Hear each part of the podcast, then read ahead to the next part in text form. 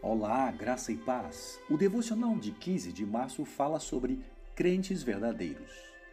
A Bíblia diz em 1 João capítulo 3, versículo 9: Todo aquele que é nascido de Deus não pratica o pecado, porque a semente de Deus permanece nele. Ele não pode estar no pecado porque é nascido de Deus. Dos doze discípulos, achamos que Judas Iscariotes era aquele com um olhar falso que espreitava nas sombras. Enquanto os outros discípulos vestiam branco, Judas teria usado preto. Ele seria o único que se reconheceria imediatamente como um cara mau. Mas eu acho que Judas Iscariotes era exatamente o oposto, um ator fenomenal que apareceu como um homem justo, devoto à sua fé. Como um dos doze, Judas tinha sido escolhido a dedo pelo próprio Senhor, mas acabou traindo-o por algumas peças de prata.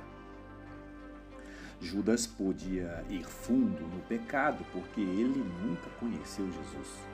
Se você é um cristão verdadeiro e começa a se comprometer com a sua fé, sentirá a convicção do Espírito Santo.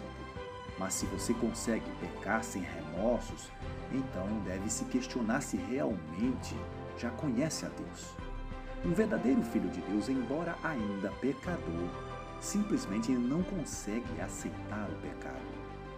Se você se encontra como um seguidor de Cristo, adquirindo imediatamente a consciência do pecado, assim que começa a pecar, alegre-se. É sinal que você pertence ao Senhor. Pense nisso, Deus te abençoe poderosamente e até a próxima.